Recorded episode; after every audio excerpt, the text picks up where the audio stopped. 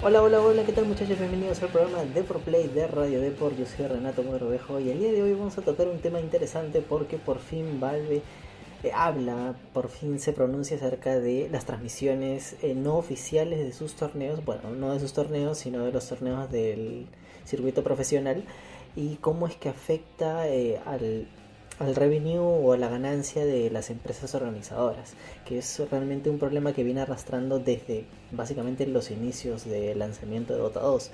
Eh, vamos a ir paso por paso sobre cómo se ha dado el, la adaptación pues, del eSport de Dota 2 al, al COVID-19 y otros detalles al respecto y por qué recién Valve eh, reacciona ante esta situación qué es lo que ha hecho cambiar de opinión a la, empresa desarrolladora. Bueno, en primer lugar hay que tener en cuenta que estamos en una situación bastante complicada que el COVID-19 o la COVID-19 pues ha afectado al calendario de eventos eh, del circuito profesional de Dota 2, que son los que te califican dependiendo de los puntos que acumules al Mundial de International que se supone sería o estaría programado para finales de este año.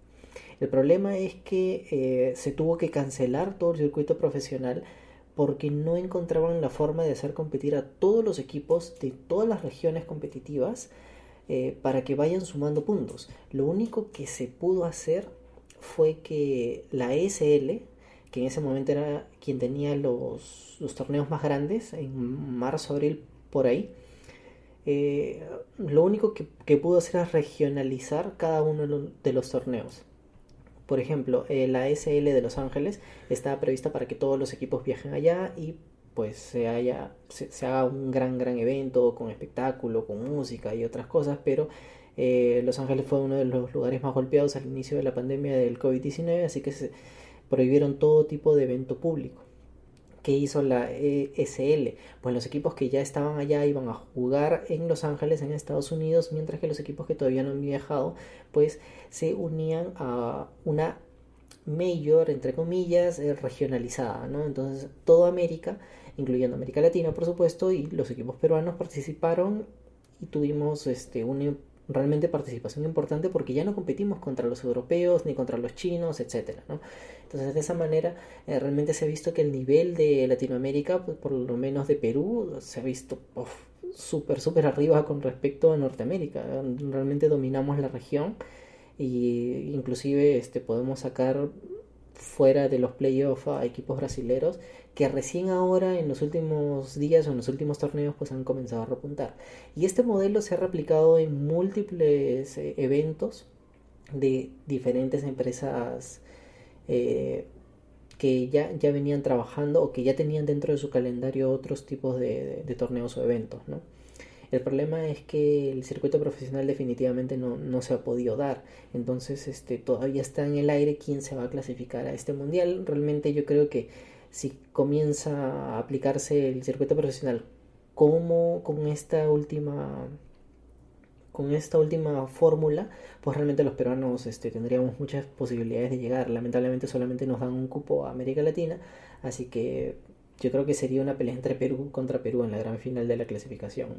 Bueno, ¿qué afecta esto con respecto al, a la última decisión de Valve? Es que eh, Dota 2 siempre ha tenido una política bastante abierta con respecto a la transmisión de torneos y realmente pues básico, o sea, le dan toda la, la, responsabilidad a la comunidad. A la comunidad le dan la responsabilidad de la transmisión, de que sea popular el videojuego, de que hayan miles de seguidores en Twitch, en YouTube, en Facebook Gaming y otras plataformas. Porque básicamente mientras que una empresa está transmitiendo su torneo oficial, hay miles de canales de, por todos lados que comparten el mismo torneo, pero con su propia transmisión, con su propia narración por encima y su propio análisis. Y esto es porque Valve no pone regulaciones al respecto. O sea, simplemente ellos dicen que están de acuerdo a que la comunidad tome eh, las repeticiones del torneo en el mismo videojuego y que sean libres de derechos.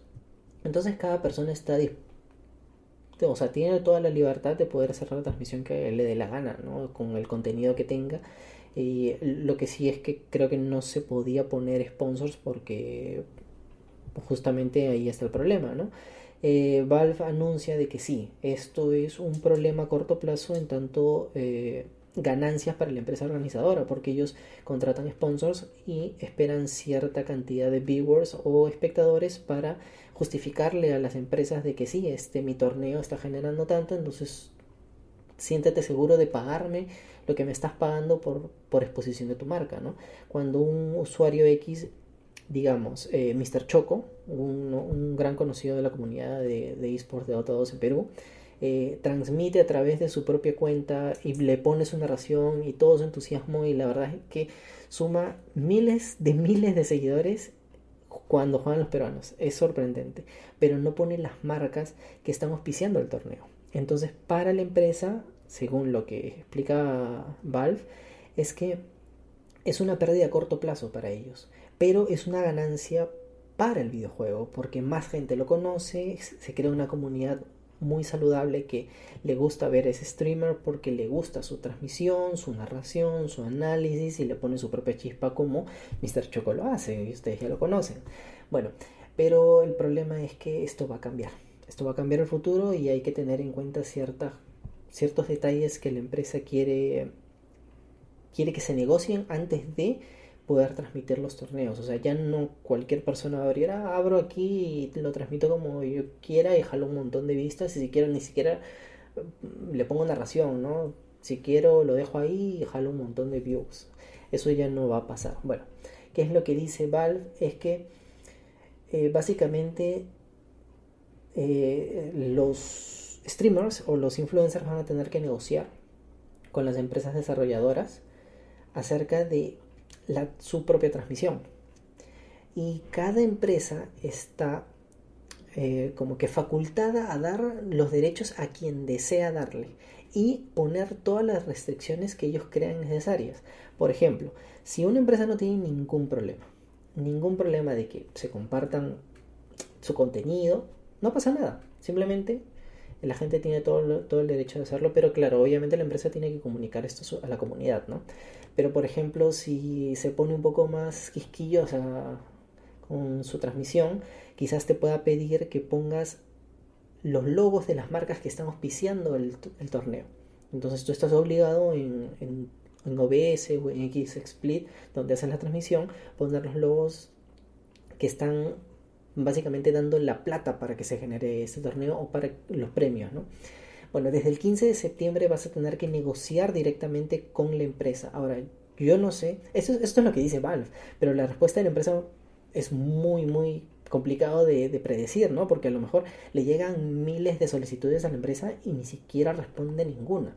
Y esto sí sería un verdadero problema para eh, el eSport, ¿no? Porque de pronto imagínense que comienzan a llegar un montón de reclamaciones de copyright porque la gente está compartiendo eh, el stream oficial o porque están compartiendo las partidas de cierto o, tal torneo, ¿no? Así que e, eso es muy complicado de regular y esto es muy, muy de, Valve, que terceriza todo y como que no quiere meter la mano en, en este eSport, ¿no? Como que, ah, bueno, ya que la empresa se encargue y nosotros nosotros solamente ponemos este alineamiento. Me parece un gran paso de parte de la empresa desarrolladora, pero ah, yo creo que tiene que meter un poquito más de mano acerca de, o mano dura acerca de, este caso, ¿no? Porque realmente si se están viendo pérdidas, el eSport no va a tener futuro. Porque, ¿qué es lo que queremos? Que la LPG de Movistar, acá en Perú, pues tenga muchas vistas y que generen muchísimo dinero y que puedan crear un ecosistema o un eSport que realmente sea competitivo a nivel internacional. Y a lo mejor eh, si es que la LPG o Movistar pues se anima o tiene una gran base o buenos números eventualmente a lanzar una minor acá en Perú o compartirla con Brasil. Perú Brasil una minor, minor sería increíble. Y yo apuesto que habrían miles de miles de viewers o espectadores en, este tipo de torneos acá en, en el país bueno, eh, yo he pensado en una solución acerca de cómo Valve podría meterse más en el tema y obligar a, que los creadores de contenidos expongan las marcas que realmente están pagando por los torneos o que están pagando por los precios o los premios, eh, de tal manera que no afecte a la empresa organizadora, pero en cierto sentido ellos tienen que meter un poquito de mano en programación. ¿A qué, es lo que me refiero? Que ya no sea libre repito, que ya no sea libre, la transmisión, que no esté ahí dentro de, de las repeticiones normales, sino que estén destacados, pero que tenga el branding ya puesto. O sea, cuando nosotros queremos ver un torneo a través del videojuego, entramos y vemos las marcas o poder ver las marcas que están auspiciando o la misma eh, marca de la empresa eh, organizadora. Eso me parece, no me parece tan ilógico, no me parece tan difícil tampoco de hacer, pero yo no sé si Valve está, está tan involucrado en, este tema. Porque yo creo que Valve tiene la solución en sus manos, pero no lo está haciendo. Y yo creo que a futuro, si se van a generar pérdidas, pues tiene que hacerlo. Tiene que hacerlo. O sea, si yo quiero, por ejemplo, transmitir este el, el Pro Series, el BTS Pro Series que actualmente se está jugando, que yo no tenga que negociar con absolutamente nadie. Pero cuando yo entro a la transmisión para yo, o a la repetición, para yo hacer mi propia transmisión, tener el sonido del juego, sí, tener las gráficas, tener las imágenes, todas las estadísticas a mano, ponerle mi narración por encima, pero no poder quitarle la marca de agua de las marcas que estamos pisando ni de la empresa organizadora. Y además podemos añadir los dos logos de los dos equipos que están jugando, como por ejemplo si está jugando Beast Coast contra Thunder Predator, ¿no? Eso sería fenomenal. Entonces yo simplemente me voy a encargar de que yo voy a manejar mi cámara, o sea, yo voy a seguir a los jugadores, voy a seguir las jugadas, lo voy a narrar a mi manera y nada más. Y ese sería mi trabajo como caster y como generador de contenidos de Dota 2. Y no tengo que pedir permisos, absolutamente a nadie. Y las empresas, eh, pues van a ver el feedback de, de la organizadora del evento. O sea, le van a decir, mira, estos son mis números y también podemos compartir. Mira, tal streamer, Mr. Choco, llegó a 100.000 personas con nuestro torneo y acá estaban tus marcas. Y eso yo creo que para las marcas que auspician, pues sería un golazo, ¿no? Yo creo que yo no me opondría realmente, simplemente este, si es que la empresa, no sé, pone alguna restricción de, de edad, por ejemplo, si quieres transmitir este torneo, por favor, pon en tu Twitch que va a ser para mayores de 18 y de ahí ya tú le pones la narración que quieras al estilo Mr. Choco, ¿no? O sea, ya recontra criollo. Y bueno, tendría todo el sentido del mundo, ¿no? Pero bueno, ¿qué es lo que opinan de esto? Eh, dejen en los comentarios. Eh, yo creo que es un paso adelante de parte de Valve. Me, parece excelente. Por fin se está realmente profesionalizando el eSport de Dota 2. No está tan tan a la deriva como, como antes.